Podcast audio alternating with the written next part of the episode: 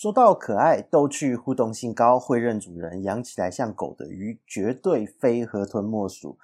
但是呢，河豚类的鱼种众多，该怎么挑、怎么选、怎么顾，就是我们今天要分享的一个话题啦。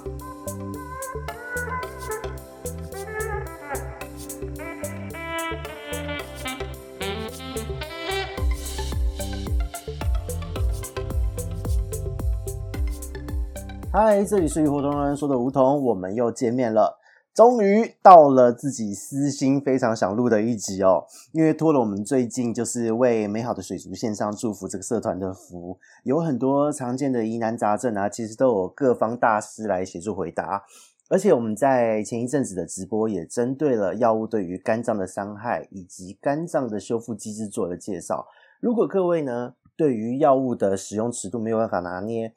非常推荐大家回去听听看哦。那因此呢，这一次我们就可以把这个延后多时的鱼种专题慢慢消化喽。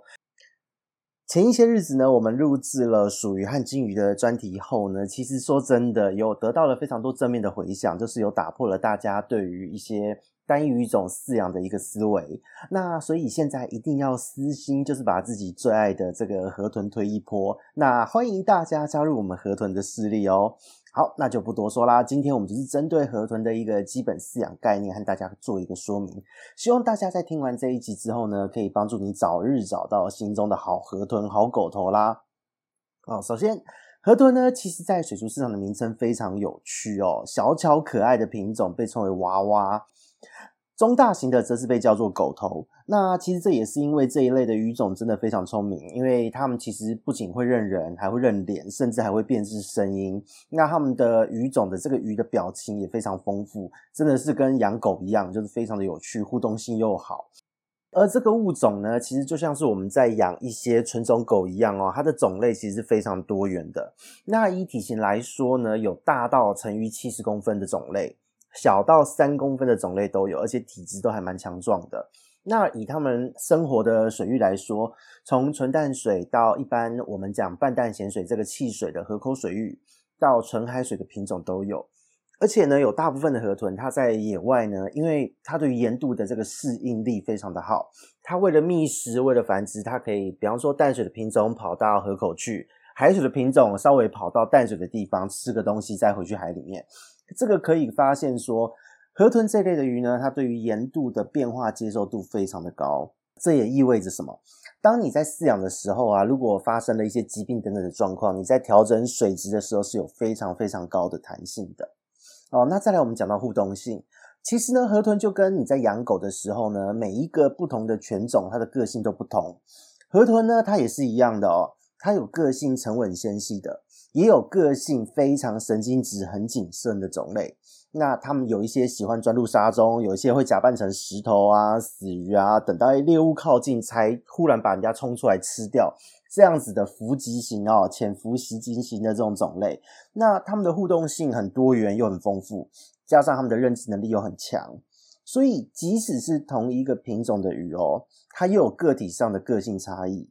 所以，当你在饲养和河豚培养感情的这个过程，跟它互相认识的这个过程，可以说非常的有趣。那再加上河豚的寿命其实蛮长的，即使是最小型的巧克力娃娃哦，它大概只有三公分的体型，但是它的寿命可以活到五年六年左右。那如果说是今天比较大型的品种，目前已知至少有三十年以上的寿命。所以，如果各位你要养一个不吵不闹、互动性好的生物，说真的，河豚实在是首选哦。好，那现在我们讲到食性哦，河豚普遍来讲都是肉食性。那这个也跟养狗一样哦，绝大部分呢种类呢，其实你只要掌握它的习性，还有这个个体的个性之后，你在不被它讨厌的这个前提下，互动驯化。就好像我们养狗、养猫、养宠物，你都要去跟它互动，培养感情，让它相信你。你要去了解它的个性哦。鱼其实特别是河豚哦，它不是说哦这一种河豚每一只个性都一样，它差异非常的大，就真的是跟养狗一样哦。你在饲养河豚的时候，一定要做好心理准备，你现在要养的是一条非常聪明的生物。所以呢，你在跟它互动的时候，一定不要被它讨厌。当你今天呢，能够在不被他讨厌的前提下去跟他互动、驯化他，大部分种类都是很能够接受一些肉食性的一个人工饵料。那也提醒一下啊，即使你驯饵成功了，也千万不要只喂食饲料哦。哦，还是要记得顺着鱼本身的习性去补充它所需要的食物。比方说，像市场上常看到的皇冠狗头，它需要大量的虾蟹螺类。然后它不只是为了磨牙，因为河豚会一直长牙齿哦。那这一些食物里面也有它生长需要的一些荷尔蒙和养分。那如果说今天你养的是需要吃鱼的木瓜狗头这一类的鱼种，这一类的河豚，那就算你驯饵成功了，你也要记得也要补充一点，偶尔要给它一两只鱼给它们啃一啃，因为整只鱼呢吃进去，它整条鱼的营养，它这些才有它真正需要的东西。所以饲料和生饵。还有它这条鱼本身所需要的东西，请你一定要交叉喂食哦。当大家都了解了河豚上大致上的一个状况之后，那环境的设置该怎么处理呢？哦，因为首先呢，河豚它的认知能力真的太高了。除了种类的差异大之外，我们前面提到又有个体上的差异。那呢，他们因为认知能力高，也需要四组参与跟他们的互动。所以在这样子的一个状况之下呢，我们非常的不建议。你先买缸再挑鱼。如果你今天说哦，我这个空间，呃，我买了一个一尺缸，然后呢，一尺缸有什么狗头适合它，然后呢，里面可能有别的鱼，你要再去买河豚。其实跟各位说，这个都是蛮难挑的，因为如果你选到的鱼和缸体环境，跟你的生活习惯、跟饲主之间的生活习惯不合，你饲养的河豚会非常的紧迫。而且当你放下去之后，有一些河豚它们的好奇心很重，会把里面的生物咬得乱七八糟。那在这样的状况之下呢，我们会强强烈的建议各位哦，当你要饲养河豚的时候，不论如何，你应该是要先选定好鱼种，再去挑选设备。好，那到底要怎么样去注意这一些事情，或是怎么样去选定鱼种，怎么样挑这些对应的设备，我们就把它做一个简单的概念性的说明。哦，简单来说有几个点要注意哦。首先，第一个你一定要注意到的是，你要养的这个物种它的最大尺寸和这个物种的个性，哦，种类的个性。比方说，你今天如果挑的是你喜欢木瓜、麒麟狗头这一类比较伏击型哦，潜伏袭击型的鱼种。它虽然最大的体长大约都是十五到二十公分左右哦，人工饲养大约都是十二到十五公分啦。那这些鱼种呢，很好玩哦，它虽然看似中型，但是因为它的活动力不强，那你如果使用一点五尺，就是一尺半的鱼缸，你只要使用上部过滤，你单独这样子饲养它，你可以养得非常非常久，随随便便养个十几二十年的人都有哦。那如果你养的鱼呢，是属于像金钱狗头、南美娃娃这一类，会平常就会跑来跑去的鱼，或是市场上常见的金娃娃这一类，它们活动力非常旺盛、好奇心非常旺盛的鱼种，那即使它的体型最大呢，差不多也是一样，是在差不多十到十五公分哦，在人工饲养大部分都是十公分，八到十公分上下，因为它们的个性关系。你就会需要到两尺左右的环境，搭配一些少许的造景，让他们四处探索，因为他们的好奇心太旺盛了。那当你给了正确的环境之后，其实你只要稍微把它下缸，让它培养一下感情，特别是说你的造景丰富度够高，只要有这些造景的存在，它一下缸，它就可以适应的非常快速哦哦，所以在这样的过程中，只要它不紧迫。他可以自由的活动、探索环境，他只要不紧迫，你只要稍微的培养一下感情哦，可能一两个礼拜之内，他就可以吃饲料或是跟你开始互动，因为他认人的功力真的非常好，大约只要两到三天就可以记得你是谁哦，意想不到的聪明这个程度哦，好，那接下来呢？第二点呢，是要告诉大家，你一定要深入了解物种的习性，然后呢，再透过互动去了解它这个个体的个性哦。怎么说呢？就是首先你要先选定了种类，哦，你要选什么样的种类，哪一种河豚？你去上网查一查功课，去了解它的基本的习性是什么。那接着呢，你要了解它在野外到底吃什么哦。它基本习性可能是水温，可能是它是底层、中层的鱼。那如果说是伏击型的，你像木瓜狗头，它就是吃鱼为主。那如果你说像好好动的鱼，像是皇冠狗头这一类的，它就会很需要虾蟹。然后呢，再来就是你要了解它的成体是海水还是淡水。比方说像金娃娃，它随着成长会越来越降海。哦，那再来你要了解它是群体活动还是单独活动。有一些鱼呢，它是可有一些河豚，它是可以一群的游动，比方说像龟壳花狗头。那也有一些种类呢，它是大部分时间都是独居的。那再来就是这个种类的普遍性格如何哦？虽然这个没有绝对值，但是你可以从这个种类它的普遍习性发现说，比方说它是凶狠的，这一种鱼是凶狠的；它这一种鱼是乖的，那这一种鱼是很神经质的。那在这样的状况、这样的资讯了解后，你就可以很好的去安排这条鱼的日常吃东西的菜单，还有鱼缸的环境设置。那当你的物种特性抓到后呢，其实你设置好鱼缸、养好水、买鱼后，你日后观察互动、培养感情的过程中，就可以注意这一些细节哦。那再来呢，第三点我们就要讲到了，当你在饲养的时候要做的一个环境的设置和操作哦。首先一定是多元的饵料，再来你要注意的就是适合的温度去饲养，然后呢严禁滥用药物，再来就是你要控制投喂量。那接着就是水质的管理部分了。那为什么我们会把这个列下来一起讲呢？因为河豚很好玩哦，它是一种你给它什么，它就会立刻反应在表现上的鱼。它的胃呢，它是可以吸水或是吸空气膨胀。那但是它的肠道很短，它吸收非常快，吸收排泄非常快。那所以呢，你给它的东西对，给它的营养对，它就是漂亮，它的这个身体的这个体态就是好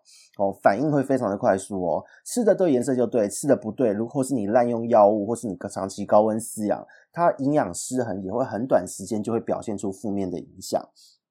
所以呢，为什么要强调多元饵料？哦，前面我们也讲过了，你要了解这一条鱼的食性，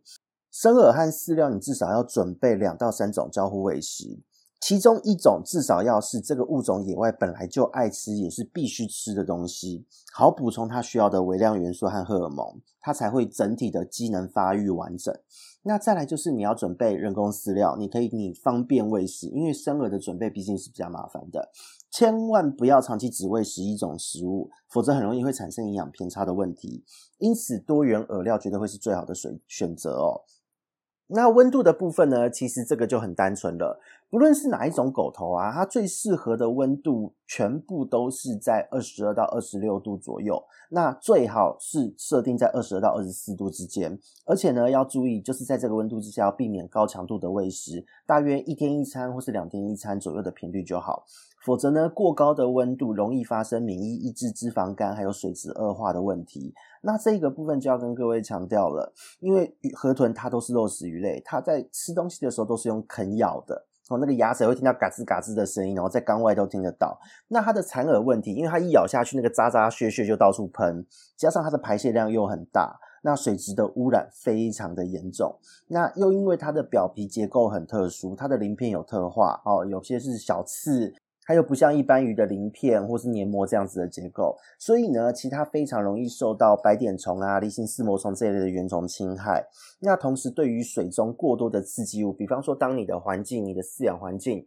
长期都没有去清一些死角或是滤材，累积过多的脏东西。那这个时候呢，过多的一些细菌、原虫，它们新陈代谢产生的一些东西呢，会对于这一条鱼它产生一些刺激性。这个时候你就会发现它的鳍好像诶都白白的，身上都白白的，然后加上河豚普遍鳃都没有很强，所以就会发现它整条鱼体色发黑，瘫在下面都不爱动。那这个状况都是一个你的系统太脏导致的一个问题。所以呢，也因为它这样子的一个特质，在滤材方面哦，一定要记得，你一定要有强大而且可以快速汰换的物理过滤层。就比方说白棉，你千万不要再给我叠三层哦，那个第一层脏了丢掉，第二、第三层递补上去，不要麻烦，就是一层脏了全丢，脏了全丢，哦，一脏就丢就对了哦。因为当你再怎么换，不论如果你再怎么换，它的浮生菌的总数还是很还是那么多，还是很容易就会互相传播。那再来就是。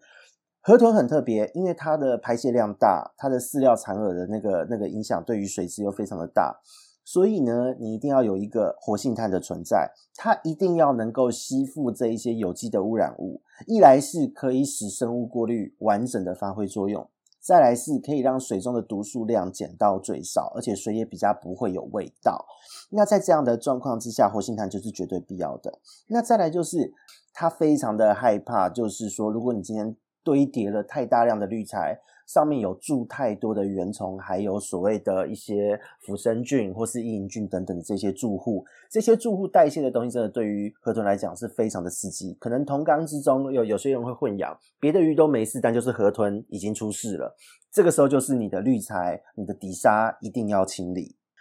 以小型的河豚来说啊，其实如果你能够高强度的换水、经常性的换水，你光是靠一个水妖精、小水体量，它就可以足够维持哦。那如果你是中大型的河豚的话，则是关键在于它的吸附性滤材啊，物理性滤材一定要有哦，脏了就丢。然后呢，吸附性的这个活性炭会是让它水质能否稳定的一个重要关键哦。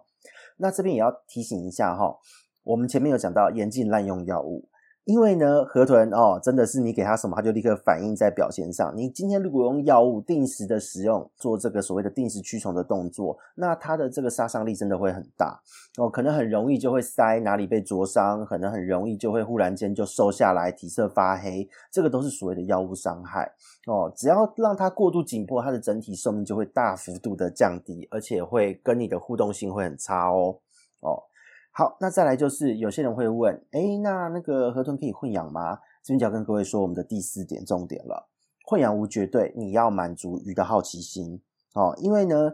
在混养的话题之中呢，我们要回到去去再三强调，河豚的认知能力真的太高了。所以即使是个性温和的种类呢，它也会有喜欢咬鱼、喜欢吃鱼的个体。而且即使是有一些种类呢，它只有对于同种或是长得像河豚的生物。会有威胁性的种类哦，就是它也会偶尔因为好奇心来就去咬鱼虾一口，可能因为它看错，或是它就是单纯的好奇，那它就顺口就咬一下。可是河豚就是那个牙齿非常的可怕，一咬对方就非死即重伤哦。那在这样的状况之下呢，呃，说真的，有些人会问说，那我要怎么挑？对不起，挑不出来哦，因为这些特质呢，在你把鱼买回家，它适应环境之前，你都看不出来。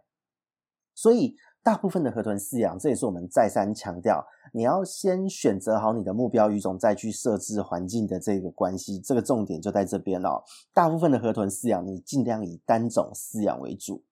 那至于呢，哪一些种类是适合混养的？它的好奇心可能对于其他鱼没有那么重，混养是相对和平的。我觉得未来我们可以针对这个个别的河豚种类，我们再进行介绍啦。哦，那至于有些人会问说，诶，单独养它既然认知能力那么高，单独养会不会寂寞？这边就跟各位说了，它的认知能力高，好奇心又旺盛，特别是一些啊、比较中小型的种类会特别的显著。那大型的种类个性相对的会比较沉稳一点，所以它就算只它就算你在裸缸的环境中饲养，它只要能够跟饲主互动，好，就好像你在养一只大狗狗一样，它是可以很轻易的就就是达到它就是压力的缓解。那在中小型的这个种类呢，因为跟它过度亲密，它也会感到紧迫，所以这个时候其实你有一些小小的造景哦，比较像是一些沉木加上阴性草的这样的组合，方便它去穿梭，满足它的好奇心，让它去探索，这个是非常重要的一件事。否则呢，可能就是光你靠近它就先紧迫，那没有办法培养感情之外呢，更会因为紧迫它养得不漂亮，甚至可能会因此暴毙哦。那这个就是一个在河豚饲养上很重要的一个重点。那再来呢，就是要跟各位强调的是，很多人会想尝试繁殖，那这个部分就要跟各位讲，是我们第五点哦，饲养的重点。繁殖呢，其实比你想象中简单，但是能不能成是鱼说了算哦，这个很好玩哦。那首先我们要先讲哦，其实很多的河豚呢，为什么我们会这样强调呢？这边首先就要跟各位讲了。其实有很多的河豚呢，它适合的繁殖温度是在二十二到二十六度之间。那过高的温度、人工饲料的过度依赖，还有药物的滥用，都会让河豚内分泌失衡，而且抑制它的生殖腺发育。那这也是我们会建议大家要多元饵料，还有室温饲养的主因。请你不要用过高的温度来饲养它。那大部分的河豚来说，繁殖的难度呢，其实主要来自于第一个是它的性别不容易分辨哦，大家都长得一样哦。那即使是有一些种类可以让你容易分辨出性别哦，公母长相差很多，比方说像红眼娃娃这一属的鱼，那这个部分呢又很好玩的地点来了，不是说你分辨出性别就好，它不是一公一母丢下去就会成的鱼，因为呢，他们种鱼自己要看对眼才算。那这个部分就要跟各位讲，这很有趣了，因为人跟鱼的审美观差很多。我曾经听过饲主跟我抱怨说，我这两次都养得很强壮，为什么他们就是都不生，还一直打架，打到身体都是咬痕？我说，因为他们有他们的审美观啊。他说啊，这鱼那么聪明的，我说对，就是那么聪明。有的时候，在我自己的经验之中。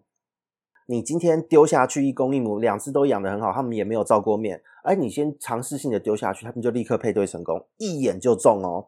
而且可能再换个两次一两次水一两天，他就看到他们生生蛋了，真的有发生这样的事情。那有一些是今天你给他好几只，一直让他轮替，哦，都被打爆。那这样子就是这一条眼光特别刁钻，但是他们的审美观是从哪而来的，我们不知道。哦，那个就是他们看对眼，他们自己说的算。所以呢，这个部分很麻烦，就在这边哦。因为配对的过程有相当的风险，他们的牙齿都很锐利，他们没有看对眼是会往死里咬的，一咬到就开肠破肚，直接肠子跑出来的程度哦。那所以这一个部分也是大家觉得啊，河豚很难搞的一个问题。那坦白说，这个部分。配对的部分这一个地方呢，它是依照不同的河豚有不同的小技巧，这个也是在未来我们介绍个别豚种的时候可以分享给大家的部分。好，那再来呢，就是我们讲到河豚呢，前面已经很难了，你要把它养到身体 OK，然后呢，要让它们自己看对眼，看对眼之后。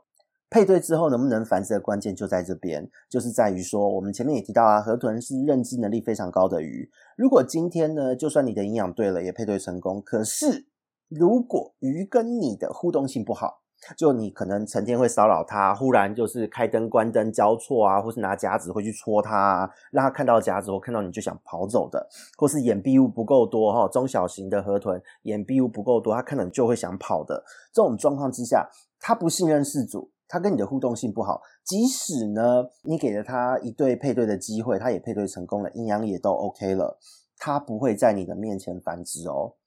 他看到你，远远的看到你，他们两只就会找地方躲起来，然后在那边故意装死不动之类的各种行为都会发生。当这样的状况发生的时候，你就只能重新跟他好好的培养感情。只要鱼不信任你，即使配对成功，它也不会繁殖。说真的。这一个部分呢，就跟养猫养狗一样。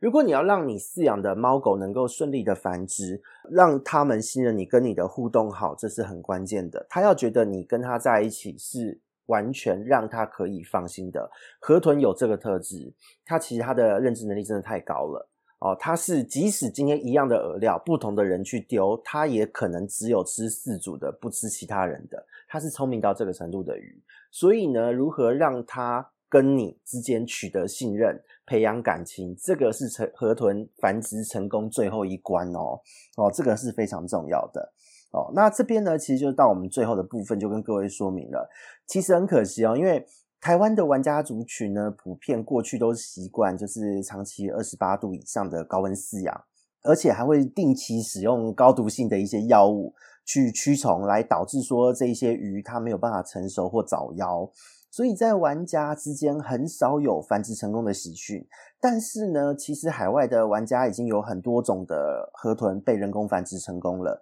那这中间呢，其实，那这最主要呢，就是不论是对于饲养环境的营造、投入互动的一个心力，再来就是饵料和营养的准备等等。其实，在海外呢，不论是欧美还是亚洲呢，普遍都是真的像是在养猫狗一样。去做这个鱼只饲养环境的一个营造和准备，那也因此呢，就是在海外的合同玩家社群整体的氛围，说真的，就好像是。在你进去，你你会觉得好像是像猫狗两爬这一种特殊宠物这样子一般的热络。那所以呢，我们其实很希望说，台湾的饲主改善一下饲养的方式。我们不要认为哦，只反正是同一种娃娃、同一种狗头，大家的个性都一样。我们也换一个心态，你去更加的关注这个个体的需求，然后呢，把它当做猫狗这样的方式去做照顾。那其实呢，就是大家当跟进了这一件事之后。我相信在不久的未来会有更多的喜讯，特别是现在进入了开始进入了夏季，有很多的河豚的繁殖季也准备到了，所以呢，我们很期待在今年可以开始听到很多鱼种的繁殖的这个好消息哦。那未来呢，我们这边呢也会私心的哦，因为太喜欢河豚了，介绍各种不同的河豚种类，来和大家做一个细致的分享。那也请大家敬请期待，我们下次见喽，拜拜。